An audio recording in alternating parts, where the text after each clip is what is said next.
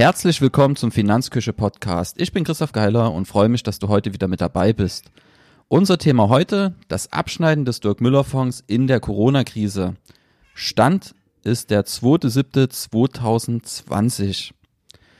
Ich wurde immer wieder gefragt in den letzten Wochen und Monaten, ob ich meine Meinung zum Fonds geändert habe. Wir haben ja vor gut einem Jahr hier schon mal über den Dirk Müller Fonds gesprochen unter dem Titel Was taugt der Dirk Müller Premium Aktienfonds und sind da zu einem eher negativen Fazit gekommen. Und ich möchte den Podcast heute beziehungsweise die Podcast-Episode heute dazu nutzen, um nochmal einen Blick auf den Fonds zu werfen, weil der ja jetzt in der Corona-Krise Gelegenheit hatte, sich zu beweisen Dirk Müller predigt ja seit Jahren, dass der große Crash kommt. Jetzt ist er da, war er da und da hatte der Fonds eben die Chance zu zeigen, was er kann. Ich möchte den Beitrag heute, die Episode heute mit dem Resümee vom letzten Mal starten, damit wir wissen, was der Status quo vor der Krise war, was die letzte Einschätzung zum Fonds war. Und das will ich einfach nochmal kurz zusammenfassen. Und da ist es einfach so, dass wir herausgearbeitet haben, dass der Dirk Müller Fonds perfekt auf seine Zielgruppe zugeschnitten ist.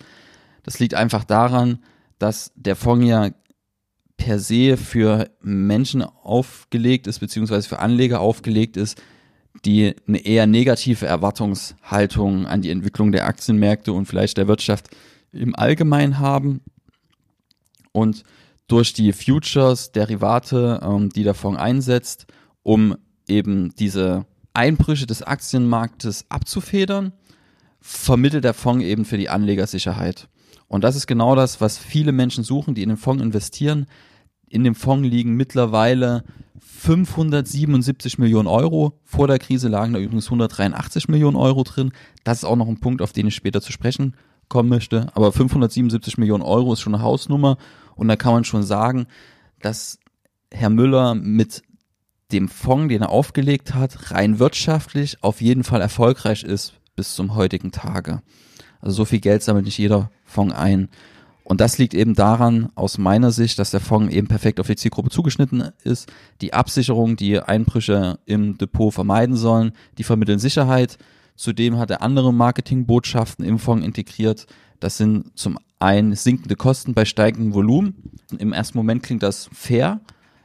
Und dann verzichtet er auch noch auf Wertpapierleihe, die er verteufelt und das scheint der krönende Abschluss des Konzeptes zu sein. Auf den zweiten Blick ist dann natürlich alles nicht mehr ganz so rosig. Diese sinkenden Kosten, die er verspricht, da geht es gerade mal um 0,1 Prozent, die die Kosten sinken. Ich glaube, wir sind Stand heute immer noch bei 1,64 Prozent laufende Kosten pro Jahr. Und damals waren wir eben noch einen kleinen Ticken höher. Und weiter runter wird es auch nicht mehr gehen. Also es ist immer noch ein sehr, sehr teures Produkt und damit sinken Kosten bei steigendem Volumen zu werben. Das halte ich ja ein bisschen für übertrieben. Damals ging es um 0,1 Prozentpunkte. Und Wertpapierleihe zu verteufeln, nur um dann eben mit Derivaten zu handeln, ist jetzt auch nicht unbedingt das, was ich sagen würde, hey, das macht einen guten Eindruck auf den zweiten Blick. Und wir haben ja auch im letzten Beitrag rausgearbeitet, beziehungsweise in der letzten Episode herausgearbeitet, dass Wertpapierleihe lange nicht so gefährlich ist, wie es vielleicht für den Laien klingt. Wenn man sich ein bisschen damit beschäftigt, ist das doch ein sehr, sehr sicheres Geschäft, mit dem man zusätzlich Ertrag für den Anleger generieren kann. Da empfehle ich dir einfach die letzte Episode nochmal zu hören oder auch ähm, den Artikel zu lesen, den ich zur Wertpapierleihe veröffentlicht habe. Und dann hatten wir ja noch im letzten Beitrag uns auch mit der Performance beschäftigt. Schon beim letzten Mal hat den Ausschlag für den Beitrag gegeben, also den Anschluss zum Beitrag gegeben, dass der Fonds die Zeit davor gut abgeschnitten hat zu seinen Vergleich-Benchmarks. Und da haben wir aber auch gesehen, dass obwohl der Fonds damals 2018 gut abgeschnitten hat, wenn man einen längeren Zeitraum betrachtet hat, ich glaube, wir haben damals einen Dreijahreszeitraum genommen, dass das Bild dann doch sehr, sehr schnell gekippt ist und der Fonds war über 30 Prozent hinter seiner Vergleichsbenchmark zu dem damaligen Zeitpunkt. Wir werden uns heute noch anschauen, wie es heute aussieht mit seiner Vergleichsbenchmark. Wir werden dieselbe Benchmark nehmen, wie die, die wir beim letzten Mal verwendet haben und werden einfach schauen, was sich da performance-technisch auch getan hat, weil darauf kommt es am Ende an. Möchte aber auch immer wieder darauf hinweisen, dass Performance-Vergleiche auf diese Zeiträume eigentlich relativ wenig Sinn machen, aber es ist halt ein Tool, das uns zur Verfügung steht Und wenn man den Mund so voll nimmt, wie es Herr Müller macht, dann muss man sich dann eben auch an den Zahlen messen lassen und genau die schauen wir uns heute an. Ausgangspunkt ist, dass wir beim letzten Beitrag gesagt haben, okay, der Fonds hält nicht ganz das, was er verspricht und ob man da investieren sollte, das sei mal dahingestellt. Und jetzt steigen wir ein und schauen uns nochmal näher an, wie der Stand heute ist. So, Stand heute hat der Fonds im Februar, März einen sehr, sehr guten Job gemacht. Das muss man ihm einfach lassen, da kann man auch nicht drum rum reden. Die Märkte sind ja deutlich, deutlich abgestürzt. Ich habe hier ähm, den Chart vom Lixor MSCI World UCITS ETF auf und da sieht man einfach sehr schön, wie der vom 21. oder 19. Februar an einfach wie ein Stein nach unten fällt. Und da sprechen wir vom Indiz, wo über 1000 große Unternehmen drin sind. Und er ist von einem Ausgangsniveau von 222 Euro bis auf 100 was ist das hier, 150, 146 Euro sogar abgestürzt. Das sind über 30 Prozent Verlust innerhalb von ungefähr einem Monat. Und über 30 Prozent Verlust innerhalb von einem Monat, da fängt man schon ganz schön an zu schwitzen. Und das habe ich ja auch gemerkt. Ich verwalte ja auch einiges an Anlagevermögen für meine Mandanten. Und da kommt man schon ordentlich ins Schwitzen, weil man weiß ja auch nicht, Stand heute weiß man, es gibt eine Gegenbewegung, aber damals zu dem Zeitpunkt vor ein paar Monaten wusste man eben nicht, dass die Gegenbewegung so schnell kommt, wie wir sie jetzt eben gesehen haben. Und es hätte noch deutlich weiter nach unten gehen können. Und der Dirk Müller Fonds hat keine 30 Prozent oder 40 Prozent verloren in dem Moment, sondern ist sogar noch leicht gestiegen. In der Spitze war der mal auf 113 Euro am 16. März 2020, zumindest sagt das Chart das hier, ist dann relativ schnell wieder gefallen und hat sich dann wieder bei dem Ausgangsniveau eingependelt, irgendwo bei 100, 103 Euro. Und da muss man aber sagen, dass es eben deutlich, deutlich besser ist als das, was die breiten Märkte gemacht haben. Da hat es sich augenscheinlich gelohnt, dass Herr Müller so lange den Crash gepredigt hat, denn er ist gekommen und er hat geliefert in dem Moment.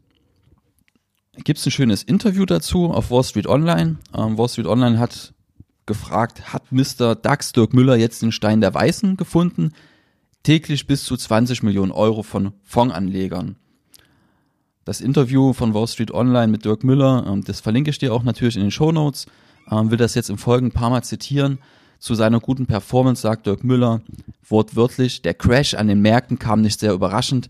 Ich hatte im Buch Machtbeben von 2018 exakt diese Entwicklung an den Aktienmärkten und auch für die Wirtschaft als Hauptentwicklungslinie beschrieben. Eine massive Bereinigung, eine Art Reset unseres Finanzsystems und weiten Bereichen der Wirtschaft war überfällig. Lediglich das Virus als auslösendes und verschärfendes Element kam neu hinzu. Und hier beginnt meine Kritik. Also wenn ich das so lese, dann wird mir ganz anders. Er behauptet hier, dass er die Hauptentwicklungslinie vorhergesagt hat. Wie bitte? Er hat das Coronavirus vorhergesagt? Ich glaube nicht, dass du in dem Buch Machtbeben ein Wort über das Coronavirus findest. Und das wird hier als auslösendes und verschärfendes Element definiert. Fakt ist aber, dass das Coronavirus mindestens ein tragendes Element der aktuellen Entwicklungen ist. Und ohne das Coronavirus wäre es nicht so gekommen, wie es gekommen ist. Das ist einfach Fakt. Klar, das muss man auch sagen, viele gucken immer nur aufs Coronavirus, auch der Ölpreis ist eingestürzt und erst wo Coronavirus und Ölpreissturz zusammenkamen, ging es an den Märkten so stark nach unten. Aber trotzdem ist das Coronavirus eine tragende Entwicklungslinie. Und das hat sicherlich auch damit reingespielt, dass der Ölpreis abgestürzt ist. Und hier zu sagen, dass das ein verschärfendes Element ist und dass Herr Müller sich herausnimmt zu sagen, er hat das vorhergesehen, das ist aus meiner Sicht ein schlechter Witz. Aber auch wenn ich das für einen schlechten Witz halte, muss man ganz klar sagen, und das habe ich ja auch schon, die Performance vom Fonds in diesem Moment, die war top. Da lässt sich nichts dagegen sagen und dazu sagt Dirk Müller in dem Interview, diese Strategie geht aktuell voll auf, also die Strategie des Fonds. Wir kamen seit Ausbruch des Crashs am 19. Februar nicht nur vollständig ohne Verluste durch, wir konnten sogar 3,8 Prozent zulegen. In der gleichen Zeit ist der DAX um 36,5 Prozent eingebrochen. Unseren Vergleichsindex haben wir inzwischen seit Auflage um 24,8 Prozent hinter uns gelassen.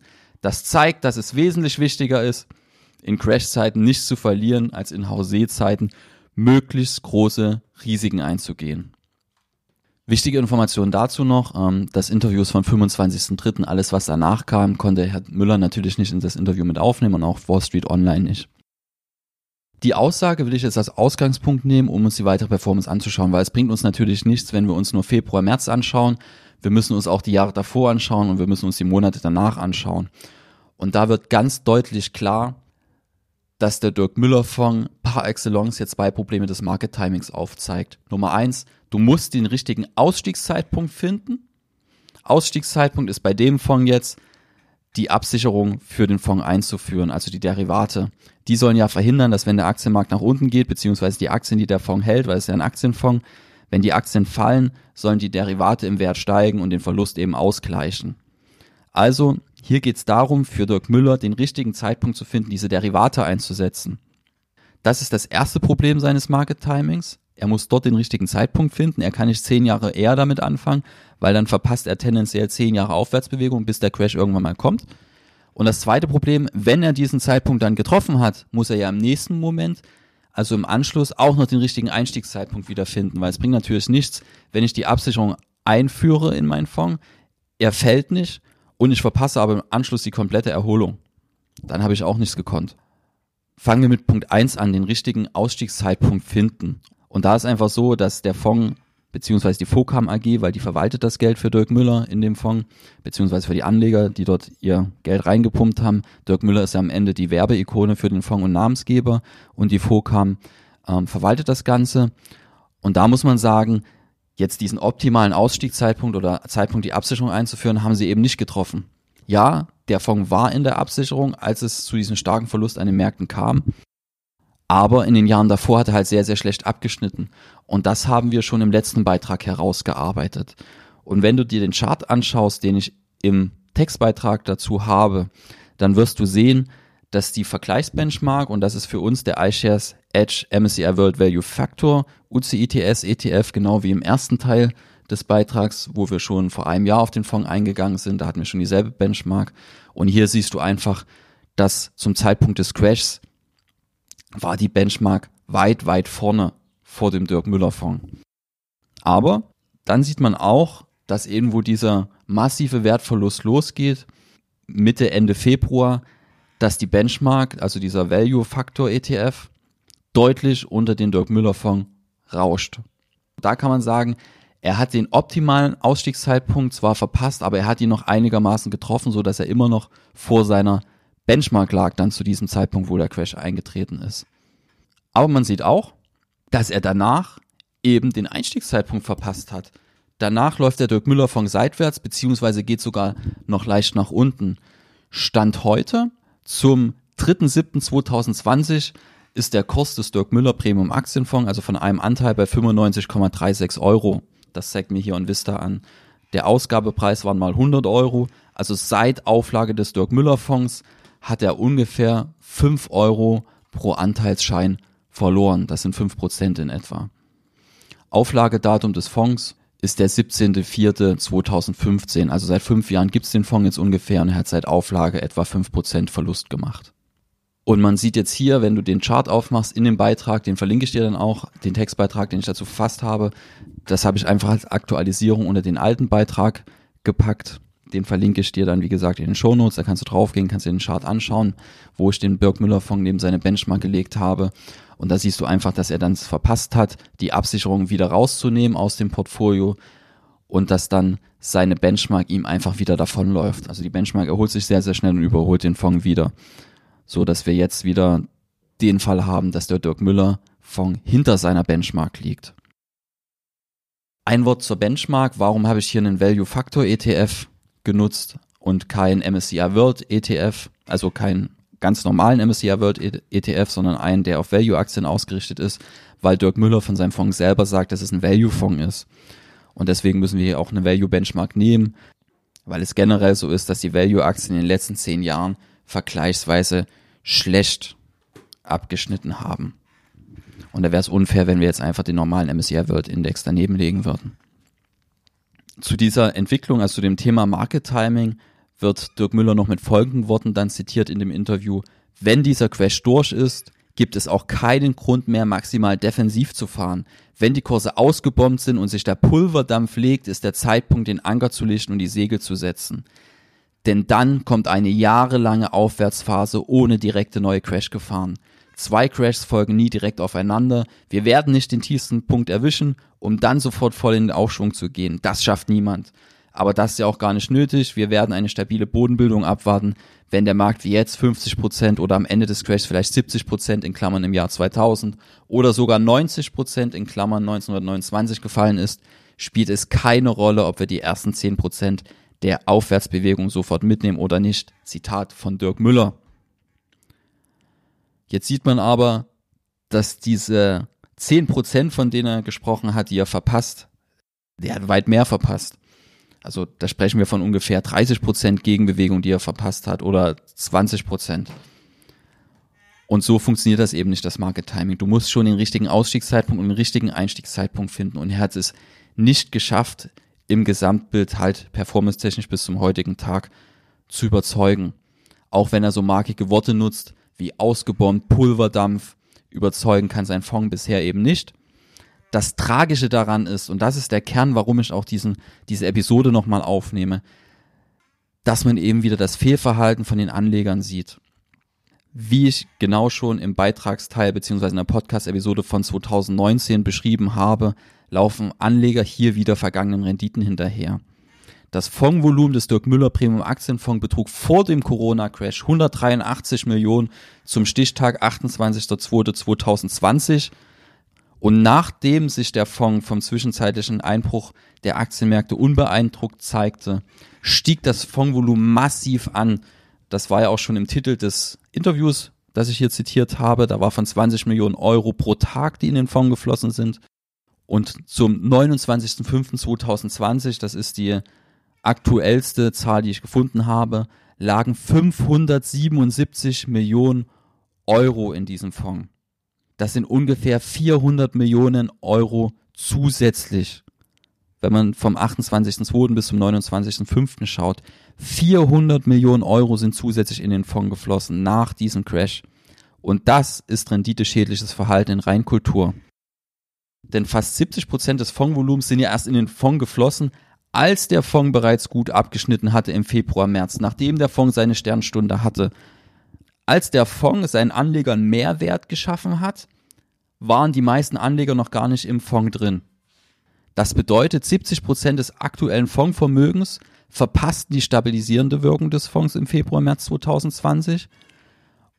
Und genau diese 70 Prozent des aktuellen Fondsvolumens verpassten dann auch die anschließende Erholung an den Aktienmärkten, beziehungsweise der komplette Fonds verpasste die anschließende Erholung an den Aktienmärkten.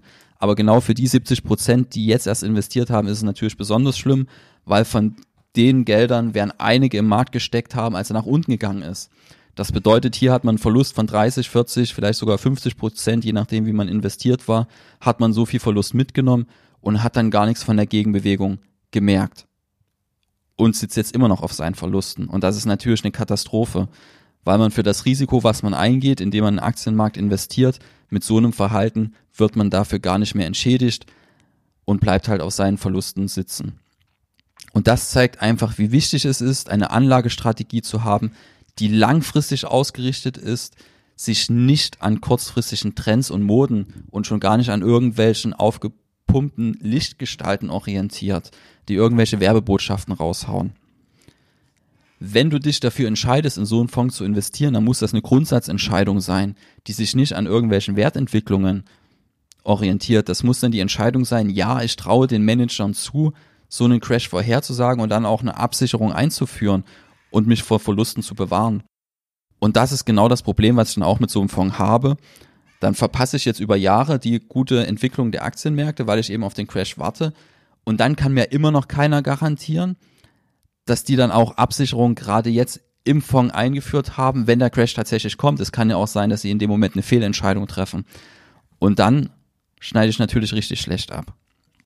Also ich persönlich würde in den Fonds nicht investieren, will da jetzt aber keine generelle Empfehlung abgeben. Das muss jeder für sich selber entscheiden.